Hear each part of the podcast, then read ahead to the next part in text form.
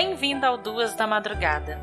Eu sou Ingrid Oliveira e essa é uma reunião de histórias que cruzaram a minha insônia e me deixaram com vontade de contá-las.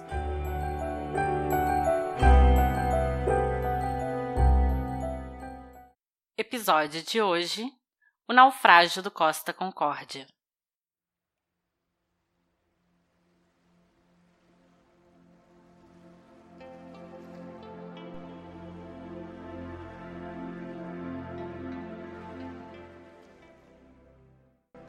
Costa Concórdia foi a primeira embarcação da classe Concórdia. Operado pela empresa Costa, fez sua viagem inaugural em julho de 2006. Era um navio luxuoso, projetado para ser uma refinada opção de descanso e lazer, que custou 450 milhões de euros. Com 290 metros de comprimento 35 metros e meio de largura, tinha capacidade para até 3.780 passageiros e uma tripulação de 1.100 pessoas. Possuía 1.500 cabines, 500 delas com varandas voltadas para o mar. Suas opções de lazer incluíam uma ampla área esportiva, quatro piscinas, duas delas com telhados de vidro removível, 13 bares, vários restaurantes e salões onde aconteciam apresentações todos os dias. As pontes do navio foram batizadas com nomes de países da Europa, como uma homenagem. No dia 13 de janeiro de 2012, o navio estava cheio, com 4.252 pessoas em seu interior, contando passageiros e a tripulação. O cruzeiro teve início em Civitavecchia, próxima a Roma, e faria uma viagem de sete dias ao redor do Mediterrâneo.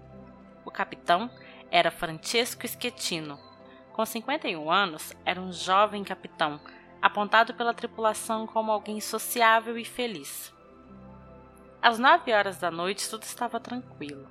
O capitão jantava no convés com uma mulher e cumprimentava os passageiros. Seguindo seu trajeto oficial, o navio passaria entre a ilha de Dílio e uma porção de terra mas o capitão decidiu fazer algo chamado de saudação, que é quando o navio passa perto de alguma costa, acende todas as luzes e toca sua buzina. Esquitino já tinha feito essa manobra outras vezes. Às 9h42 da noite, o navio atingiu uma grande pontuda rocha, que abriu nele um monstruoso buraco. Nesse momento, todos dentro do navio ouviam um barulho forte e sentiram uma trepidação que fez com que os objetos soltos fossem atirados ao chão. Derek Ebed, que viajava com sua esposa, disse: Houve uma pancada, uma batida, um barulho horrível. O navio chacoalhou e minha cadeira escorregou um metro. Minha esposa e a pessoa perto dela ficaram penduradas na mesa. Logo após o impacto, as pessoas agitadas e com medo queriam saber o que tinha acontecido. Uma das dançarinas do navio, Kirsty, disse. Primeiro começamos a inclinar, mas numa noite de maré cheia isso é comum. Nos disseram para ficar calmos e que receberíamos instruções do capitão. Logo, foi dito que tudo estava bem e que não era preciso fazer nada. Dez minutos após o impacto, todas as luzes do Corsa Concórdia se apagaram, o que apavorou ainda mais os passageiros.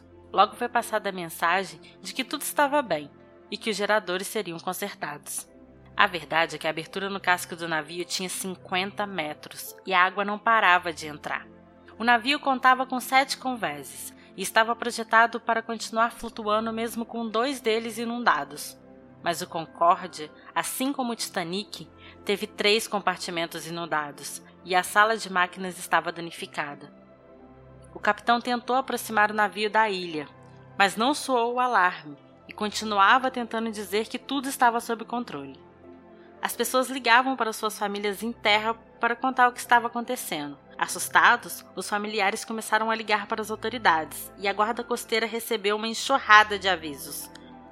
Foi aí que a guarda costeira entrou em contato com o Esquetino, mas foi informada de que tinha ocorrido apenas um blackout e tudo estava sob controle. Quando o capitão enfim decretou emergência geral, a embarcação já estava inclinada em quase 20 graus e inclinando cada vez mais. Isso por si só já era o suficiente para dificultar a evacuação do navio. Além disso, todo passageiro deve receber um treinamento de emergência até 24 horas depois de embarcar. Acontece que parte dos passageiros tinham embarcado naquele dia e ainda não tinham recebido as instruções. Não sabiam o que fazer, não sabiam para onde ir. Com o navio inclinado e as pessoas perdidas, uma multidão se juntou no quarto conversa. Às 10h48 da noite, o navio acaba se chocando contra um conjunto de rochas submersas e imediatamente começa a inclinar ainda mais. Foi nesse momento que finalmente foi dada a ordem para abandonar o navio. A descida dos botes era difícil por conta da inclinação. As pessoas dentro do navio precisavam empurrar os botes com remos. Alguns botes não puderam descer e as pessoas eram obrigadas a voltar para o navio.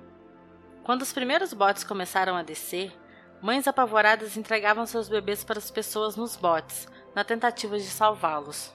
A guarda costeira enviou barcos e helicópteros para analisar a situação mas foi difícil identificar o Costa Concórdia, já que ele estava completamente apagado.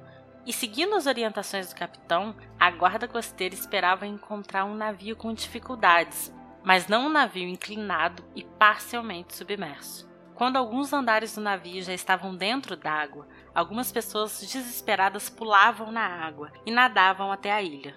Foi o caso da dançarina. Ela conseguiu chegar em segurança e foi ajudada por uma moradora local. Depois da chegada da guarda costeira, foi colocada uma escada de corda na lateral do navio. As pessoas desciam por essa escada na escuridão e eram puxadas para um barco quando chegavam no final dela. Outras pessoas precisaram ser resgatadas de helicóptero. Quatro horas depois do primeiro impacto, às 1h46 da manhã, a guarda costeira entrou em contato com Esquetino e foi surpreendida com a descoberta de que ele não estava mais no navio. Centenas de pessoas ainda estavam presas. Daqui é Defalco, falando de Livorno. Eu estou falando com o capitão... Sim, boa noite, comandante Defalco. Por favor, me diga o seu nome. Eu sou o capitão Schettino. Schettino? Sim. Escuta, Schettino. Existem pessoas presas a bordo do navio. Você irá com seu bote salva-vidas embaixo da proa a este bordo. Existe uma escada de corda. Suba por essa escada e volte a bordo. Você voltará a bordo e depois me dirá quantas pessoas ainda estão lá. Foi claro? Eu estou gravando essa conversa, Esquetino. Uh, comandante, deixa eu dizer uma coisa. Acontece que. Fale alto. Bom, acontece que o navio. O navio, no, no momento, ele. Fale alto. Coloque a mão na frente do alto-falante e fale mais alto. Uh, nesse Está momento. Claro? O. Eu não sei. Bom, acontece, comandante, que nesse momento o navio está inclinado, comandante. Eu entendo isso. Escute, existem pessoas descendo pela escada de corda na proa. Você vai subir por essa escada, entrar no navio e me dizer quantas pessoas ainda estão a bordo. Foi claro? Você precisa me dizer se existem crianças, mulheres ou pessoas precisando de assistência. E me diga o número exato de cada uma das categorias. Isso está claro? Ô, Sesquetino, você pode ter se salvado do mar, mas eu tenho uma tolerância muito pequena com isso. Eu vou fazer você pagar por isso. Volte a bordo, pelo amor de Deus. Esquetino não voltou para o navio. Na verdade, ele pegou um táxi e só foi visto novamente pela manhã para uma coletiva de imprensa. No total, 32 pessoas morreram. Naquele mesmo dia, o capitão foi preso. A empresa Costa o culpou pela mudança de rota já os advogados de Schettino alegaram que essa tinha sido uma ordem da empresa para atrair atenção para o navio. Em 2015, Schettino foi considerado culpado por homicídio culposo e condenado a 16 anos de prisão. A Itália determinou que o Costa Concórdia deveria ser retirado da ilha sem causar danos ao meio ambiente. Isso era um desafio sem precedentes, pelo tamanho do navio, a grande quantidade de comida estragada e de combustível que ele carregava.